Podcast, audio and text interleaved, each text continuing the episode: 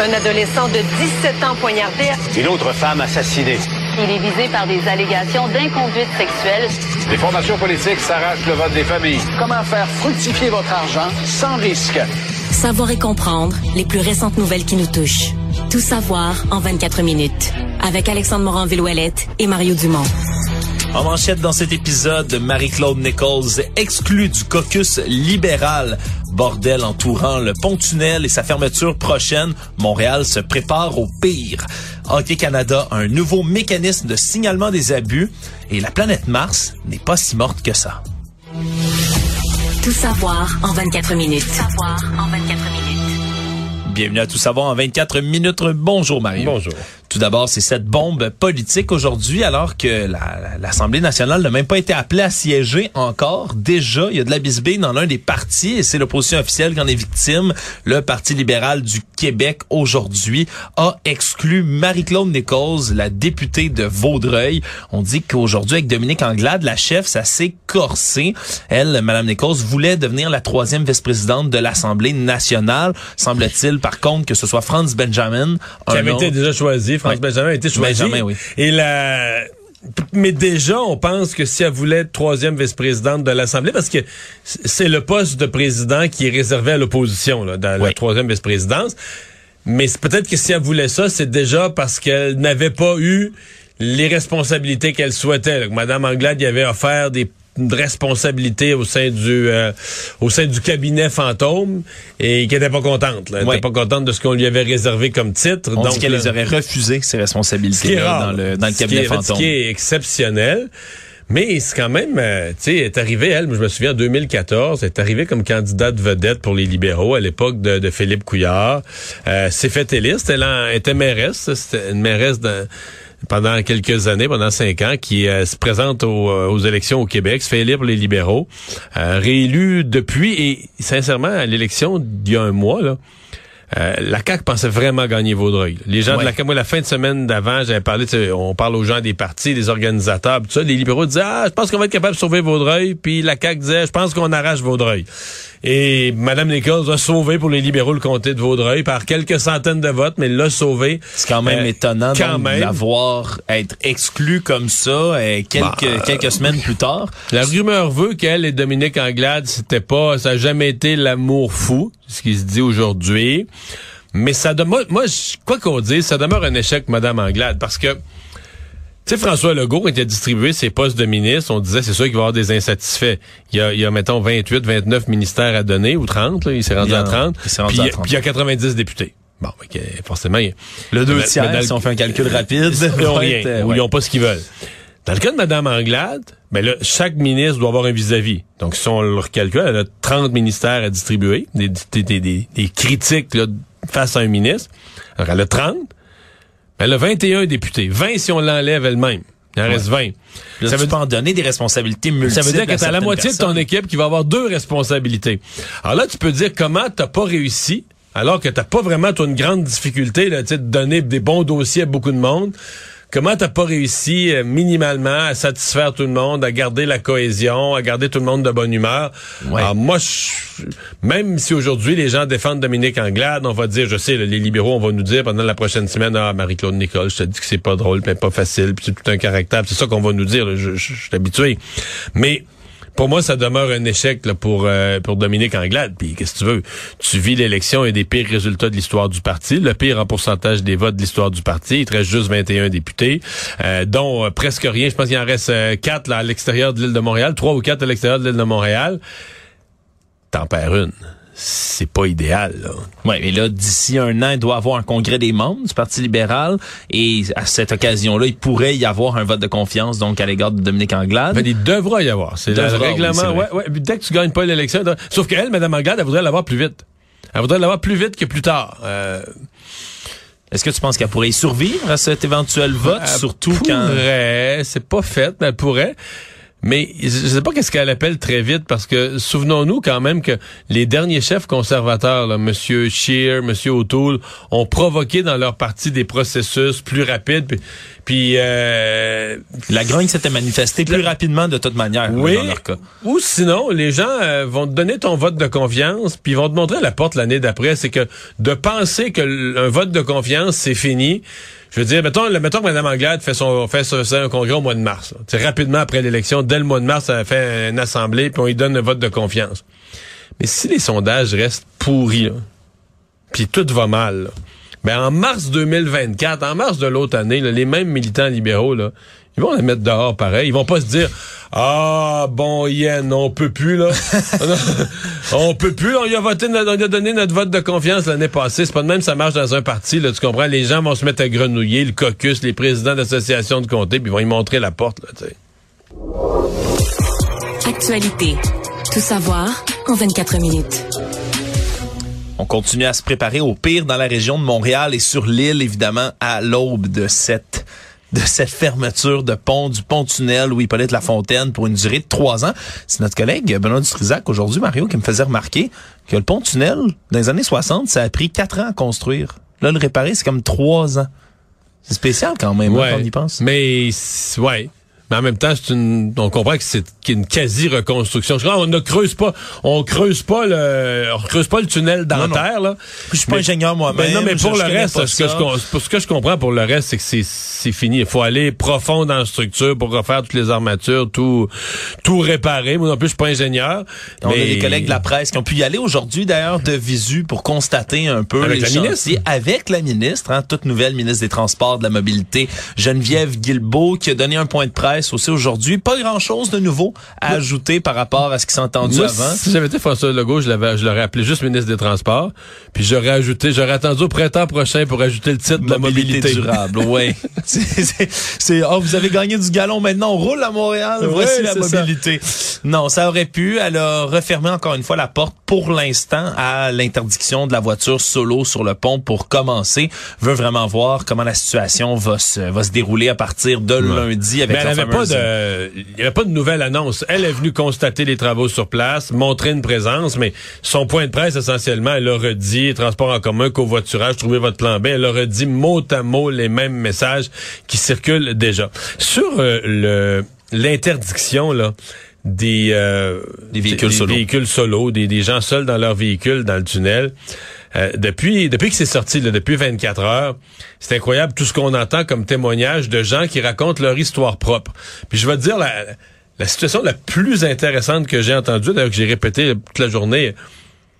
C'est une infirmière qui reste à Varennes, travaille à Maisonneuve-Rosemont. Ah, Et c'est tout à fait logique. Elle, a- tu sais, je veux dire, les deux, là, t'es aux deux bouts du tunnel. Donc, c'est tout à fait, qu'elle réside là, qu'elle ait acheté une maison, pas trop cher, c'est tout très logique. Donc, le matin, transport en commun pour éviter le, le tunnel, plein de bon sens. Ça travaille, ça commence son quart de travail à 8 heures, ça va très bien. Donc, elle pourrait dire, je vais prendre le transport en commun. Si elle finit à 16 heures, ce qui est l'heure normale pour finir, encore là, ça va très bien. Je pense que c'est un grand mot. Je pense qu'à une voie, le transport en commun va être jamais comme le reste. Mais en tout cas, il va y en avoir. Elle va arriver peut-être chez elle. Elle va finir à 4 heures. Elle va arriver chez elle à 19 heures. Mais elle va y arriver. Sauf que, Mais sauf que si elle est appelée en temps supplémentaire obligatoire, comme ça arrive souvent, très souvent aux infirmières, là, elle va se retrouver dans le stationnement de Maisonneuve-Rosemont, à Noirceur, une femme seule, à minuit et 5. Avec comme solution, faudrait que je me trouve un transport en commun pour retourner à Varennes. Ouais, puis c'est parce qu'il Je pense que ça va pas bien. là aussi. Non, puis je veux dire, oublie ça. la neige. Je suis convaincu qu'il n'y a plus de transport en commun à cette heure-là pour se rendre à Varennes. S'il y en a, c'est probablement qu'on compte en heures. Euh, elle aura même pas le temps de prendre sa douche pour revenir à 8 heures le lendemain matin. Fait que c'est là que tu te dis, OK, on pourrait nommer, je nomme cet exemple-là, mais on pourrait nommer toutes sortes de situations de gens qui sont pas des c'est pas des gens qui se promènent avec une pancarte pollueur sur le toit de l'auto pour dire au monde moi je m'en fous de l'environnement. Non, c'est des gens qui ont, ils ont, acheté un véhicule parce qu'ils ont besoin d'un véhicule parce que voici leurs circonstances de vie A B C puis de leur dire t'as plus le droit de prendre la route. C'est gros là, c'est pas banal. là. Oui, puis dans le milieu de la santé, Mario, surtout chez les infirmières, c'est un problème qui se constate et qui fait craindre, entre autres, dans le CIUS de l'Est de l'île de Montréal. On dit que c'est entre 20 et 25% des employés du CIS qui demeurent sur la rive sud de Montréal. Donc, exactement comme le cas que tu viens de décrire. Et surtout, là-dedans, on parle la plupart à Maisonneuve-Rosemont, comme tu le nommais. C'est à peu près 1000 employés. Puis déjà, on constate au sein du syndicat qu'il y a des employés qui réfléchissent à quitter leur emploi pour aller s'installer ailleurs. C'est ça? Si, ben, si t'es dans le domaine de la santé, Va donner ton nom à Pierre Boucher, à Charles Lemoyne, engagé à, à 10 minutes, là. Saint-Hyacinthe, à tous les hôpitaux de la rive sud. Ils vont pas te dire on n'a pas besoin de personnel, on a notre monde là. il y a un manque de, il y a une pénurie de personnel ahurissante dans le milieu de la santé, comme dans tous les milieux, mais encore pire dans la santé. Donc, lorsqu'on on donne sa candidature, il n'y a pas de difficulté à trouver un ça nouvel se peut là, que tu perdes au niveau de tes conditions ou ton ancienneté et tout ça.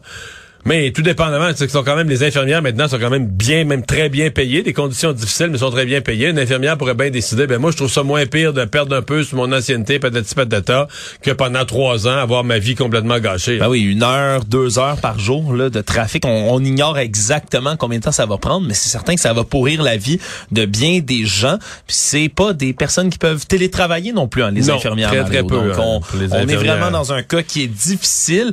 L'autre euh, domaine, c'est surtout les usines aussi euh, qui commencent à se manifester, les travailleurs d'usines qui doivent être là eux aussi en présentiel. C'est ils ne peuvent pas penser être en télétravail pour activer les machines lorsqu'ils arrivent. Il y en a en ce moment qui se font courtiser par les hôtels. Mario, il y a des propriétaires d'hôtels Toutes qui... les solutions font surface. là. Exact, qui font des rabais, qui vont euh, imprimer des affiches, des publicités pour courtiser ces travailleurs-là qui pourraient, par exemple, choisir, euh, je sais pas, travailler dans un quartier industriel sur la rive sud à Boucherville, par exemple, et qui habitent tout juste sur la rive nord, qui pourraient décider de loger dans un hôtel, par exemple, les 3, 4, 5 jours par semaine où ils sont à l'usine, puis retourner chez eux pour le reste. Tout ça, ça pourrait coûter même moins cher aux employeurs. Donc, c'est des mesures, là, on, je sens qu'on, quand on a dit euh, du côté de- du gouvernement, trouvez votre plan B, là, c'était leur slogan. Ouais. Je pense des plans B, C, D, E, F. On va en trouver pas mal dans les prochains jours. Et tout ça, Mario, se déroule sur un fond de d'autres fermetures du 4 au 7 novembre Mais ça, c'est prochain. toujours bon. Hein? Ça, c'est fou. La 132 qui va être fermée dans- à Brossard, dans le secteur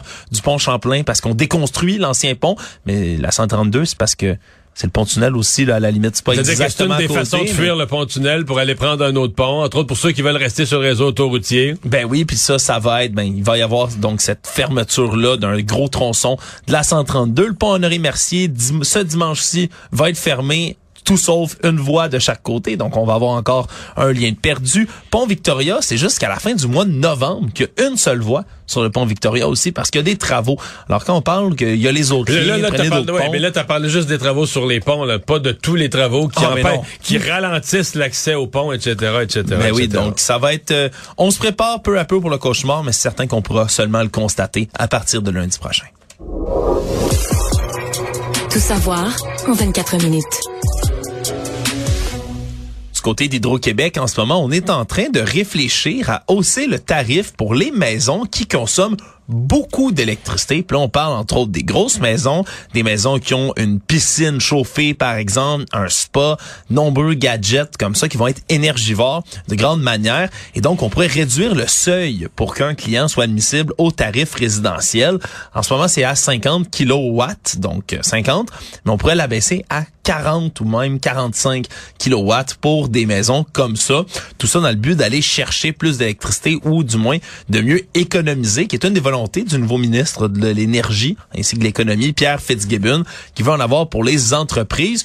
On dit que les gens qui ont des grosses maisons comme ça, bien chauffées, bien éclairées, plein de gadgets, ils ont les moyens de se le permettre. Mario, Ouais, ben, qu'est-ce que c'est ce que j'allais dire. On va pas les priver d'électricité. Qu'ils ne profiteront plus. On a établi au Québec, dans l'ensemble de notre politique énergétique, le tarif résidentiel de base. Là, on dit il y a une quantité d'électricité normale pour une maison qu'on réserve, etc.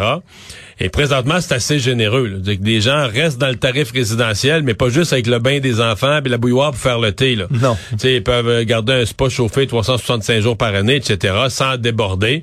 Euh, et et c'est là qu'on viendrait agir.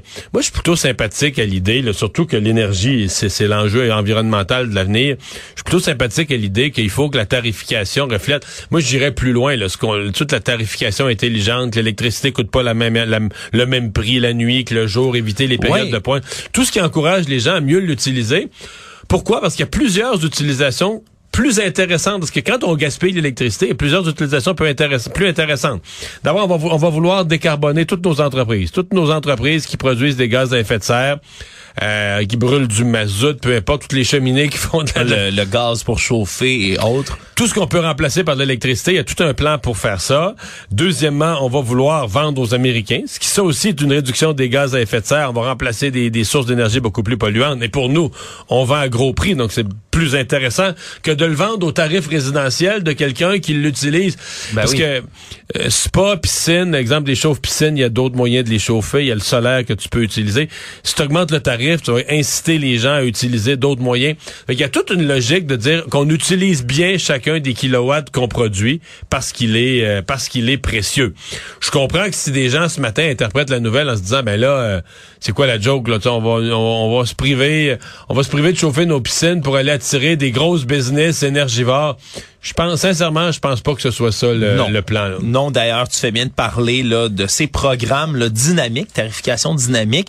Le problème, c'est qu'à date, ça attirait pas beaucoup les gens. Il y a à peu près 180 000 clients sur 4 millions d'Hydro-Québec seulement qui sont inscrits Il n'y a pas à cette si consommation-là. Non, ça. mais là, maintenant, ce qu'on veut faire, c'est que on, soit inscrit de facto à ce programme-là lorsqu'on va sur Hydro-Québec. Donc, à place de de- de- d'aller s'inscrire pour y participer, vous y participez d'emblée. Vous devez, vous devez aller cocher si vous voulez pas y participer par la suite. mais tout ce qu'on vient de dire, c'est pas fait. c'est des choses qui sont présentement qu'on dit que Hydro-Québec On y réfléchit. considère là, ces idées-là, exactement. On reparle d'Hockey Canada aujourd'hui qui ont euh, indiqué avoir modifié leur mécanisme de signalement des incidents d'abus. On a dévoilé qu'on a adhéré du côté d'Hockey Canada au programme de sport sans abus, nouvelle initiative qui veut prévenir, contrer la maltraitance dans le sport. Et donc, Il n'y avait pas tellement le choix. Là. non, C'est une condition c'est une condition pour qu'ils reviennent d'adhérer comme ça au la ministre avait été formelle. Tant qu'il n'adhérait pas à ça, il n'était pas admissible à revenir euh, à la subvention qui, qui leur a été coupée. premier pas très timide comme ça d'Hockey Canada, mais on peut s'attendre à ce qu'il y en ait d'autres. Ben, moi, je m'attends à des nouvelles comme là. celle-là. Je, tu sais, dire, tout ce qu'il y a à corriger chez Hockey Canada, je pense dans les deux, trois prochains mois, on va avoir des nouvelles comme ça, toute l'une, une par semaine. Oui, c'est ce qu'il va falloir, mais ce que ça fait là, de manière effective, tout ça, c'est que les plaintes pour discrimination, pour harcèlement dans le pays vont être dirigées directement au bureau du commissaire à l'intégrité dans le sport et non pas traitées à l'interne à Hockey Canada. Puis même les incidents qui sont liés à des personnes affiliées à Hockey Canada vont être examinés par un tiers indépendant. Donc on va euh, pouvoir comme ça traiter tous ces dossiers-là à l'externe, vu que évidemment la confiance en l'organisation est tellement, tellement effritée à ce moment-ci. Savoir et comprendre. Tout savoir en 24 minutes. Nouveau témoignage à la commission d'enquête sur les mesures d'urgence. Et aujourd'hui, c'est le grand patron de la police provinciale de l'Ontario, la OPP, le commissaire Thomas Carrick, qui est interrogé et qui, lui, a été euh, surpris, dit-il dans son témoignage, de voir que les manifestants ont pu se rendre jusqu'à la colline parlementaire à Ottawa. Dans leur tête, à eux, ils pensaient que les manifestants seraient stationnés à l'extérieur de la ville par la police d'Ottawa et seraient donc emmenés par la suite au lieu de la manifestation avec des autobus et des navettes. Et euh, du côté de Peter Slowly, qui lui est le chef de la police d'Ottawa, c'est vraiment les deux corps de police qu'il faudrait différencier dans cette histoire, mais lui a répondu tout de suite avant que la manifestation arrive, il disait bah c'est la la job de la police provinciale ça de barrer les camions. Nous on peut pas faire ça.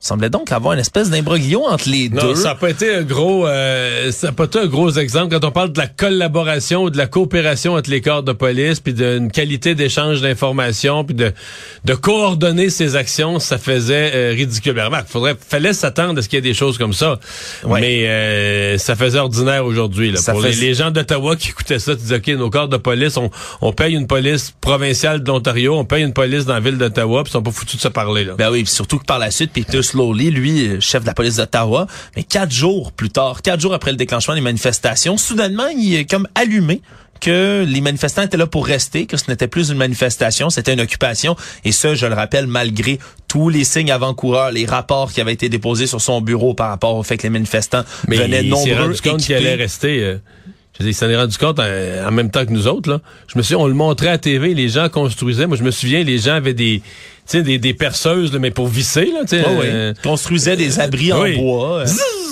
Puis ils, montaient des abris les deux par quatre, mon Euh, cher vous ami. êtes censé partir demain, monsieur? Ah oui? Eh, ouais. c'est- Honnêtement, il, il- Ils il comme- construisaient des structures, là. Tu vois, t'entendais Elvis rentrer à TV, Ouais. tu dis, OK, euh, du monde qui s'en, des gens qui s'en vont, ça, là. C'est pour ça que du côté de la police de, de l'Ontario, le commissaire Thomas Carrick témoignait aujourd'hui avoir été absolument surpris, mais frustré, surtout de voir que ça a pris quatre jours et soudainement, le chef de la police d'Ottawa, M. Slowly, lui demandait, le réclamait à grands cris 1800 agents à la police provinciale, alors que c'est une requête beaucoup trop énorme pour être réalisée. Déjà, on parlait de pénurie de main-d'œuvre du côté des policiers provinciaux. Pouvait pas dégarnir ses effectifs comme ça. Il reproche donc au chef Peter Slowly d'avoir agi cette requête-là de manière publique dans un intérêt purement politique. D'ailleurs, on rappellera que deux semaines après le début de tout ça, M. Slowly démissionnait. Mais- On l'a toujours pas entendu d'ailleurs à la commission. C'est un peu, je pense, le témoignage bonbon là qu'il va falloir s'attendre. Et à chaque fois qu'on parle de lui, les gens qui, les gens qui sont convaincus que Dieu existe se disent que c'est lui qui a placé un homme qui s'appelait Slowly à ce moment-là, à cet endroit-là, pour ces circonstances-là. là. Ça se peut pas, là. Parlant du gouvernement fédéral, on a dévoilé aujourd'hui par le bureau du vérificateur, pardonnez-moi, général aujourd'hui les dépenses et les prêts que le gouvernement a donnés pendant la deuxième année de la pandémie, évidemment qui sont liés aux efforts pandémiques et c'est 76 milliards de dollars qui ont été dépensés en 2021-2022 pour aider les Canadiens et les Canadiennes avec les mesures de la pandémie. Et là, avant Mario, que tu me dises, mon Dieu, 76 milliards, c'est beaucoup d'argent, mais il faut savoir que l'année 2020-2021, c'était 299 milliards de dollars qui avaient été donnés, entre autres, au moyen de la PCU. Donc, c'est des chiffres On a pris ça où, tout en- Ah, là, tout emprunté. Ah, ça, Mais- faut, mais, mais- l'argent qu'on emprunte, faut le redonner un jour. Je te rappellerai que dans la, le discours, euh, le discours du trône de M. Trudeau, à l'automne 2020, il disait qu'il empruntait, il dépensait, fallait pas se retenir, fallait que le gouvernement investisse beaucoup, beaucoup, beaucoup de milliards et qu'on l'empruntait, là, il n'y avait pas de négation de ça, mais qu'on pouvait avoir confiance. Tu sais à quoi? En quoi? Mais que les taux d'intérêt, pour des, pour très longtemps, les taux d'intérêt allaient rester bas. Ben oui, on pouvait, on pouvait se fier à des coûts d'emprunt qui allaient rester bas à très long terme. On parlait de décennies. Qu'est-ce qui est arrivé déjà au taux d'intérêt, Mario? Je m'en souviens pas, on vérifiera ça demain. Tout savoir en 24 minutes. La NASA a dévoilé aujourd'hui des données recueillies par la mission InSight qui se déroule sur la planète Mars. On a entre autres détecté de l'activité sismique, Mario, donc sous la croûte de Mars. On s'attendait à ce que ce soit une planète qui se refroidit, là, évidemment sur des millions, milliards d'années à l'échelle cosmique, qui se refroidirait de peu à peu, donc un tout petit peu de secousse de temps en temps, mais pas plus. Mais là, ce qu'on dit en ayant déposé dans les fosses de Cerbère, des grandes fosses là énormes sur Mars, semblerait que ces activités sismiques-là soient plus nombreuses que ce qu'on pensait, mais surtout que ces petites secousses-là ben, révéleraient qu'il y aurait des déplacements de magma sous la surface de Ce qui m'a fait gaffer.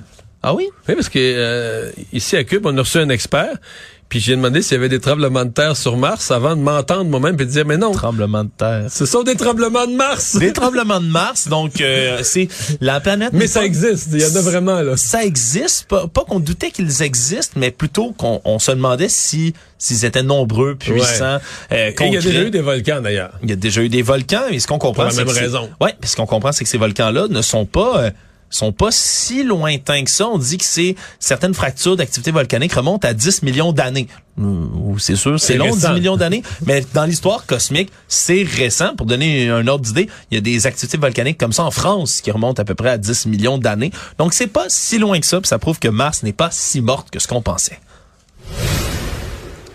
En terminant, Mario, histoire étrange, euh, Kanye West, hein, qui se fait appeler Ye maintenant, Qui, artiste qui a avoué, tu nous as parlé de ses pertes financières cette semaine. Lui parle d'avoir perdu presque 2 milliards. là. presque 2 milliards. Ben, sa fortune était estimée au total, au départ, là, par Forbes, là, au début de ses frasques à 2 milliards, serait tombé à 400 millions. Mais peut-être lui, il dit avoir perdu, mais remarque, peut-être qu'il arrondit le chiffre, il dit avoir perdu quelque Peut-être qu'il chose. y en avait plus que ça, puis on le sait pas non plus. Là, ce sont des estimations qui sont faites par des par des journaux financiers. Mais oui, Kanye West ou Ye maintenant, comme il se fait appeler, multiplie multiplie encore une fois ses frasques. Là, c'est son école privée qu'il a fondée, une école privée non accréditée, très mystérieuse, qui s'appelait la Donda Academy, qui a fermé ses portes subitement. Puis tout ça arrive en même temps où aujourd'hui, drôle d'histoire, on a compris que il se serait présenté dans les bureaux de Skechers, la marque de souliers, avec une petite équipe de gens, semblait filmer ses déplacements, est entré là sans être invité, sans être annoncé, dans un de leurs sièges sociaux, et on lui a... C'est comme pour menacer Adidas qui pourrait s'associer une autre compagnie, mais eux veulent pas nécessairement ça, veulent probablement pas ça. On comprend pas trop ce qui, ce qui est arrivé, effectivement, mais il s'est présenté dans des bureaux à Los Angeles, il a dû être escorté à l'extérieur, ni plus ni moins. Non. Je pense pas que Kanye West aille bien, puis c'est déjà quelqu'un qui a des troubles bipolaires pour lesquels, semble-t-il, il a arrêté de prendre la médication. Disons que ses phrases, je rappelle, il est dans la controverse à cause de propos antisémites, complotistes et autres. Disons que sa chute est assez vertigineuse, merci, en ce moment. Moi, perdre 2 milliards, je serais mal. Mais pour l'instant, ça me menace pas. C'est pas quelque chose qui me stresse encore, là, perdre 2 milliards. C'est pas un risque qui me cause du stress. Ouf. Résumé l'actualité en 24 minutes, c'est mission accomplie.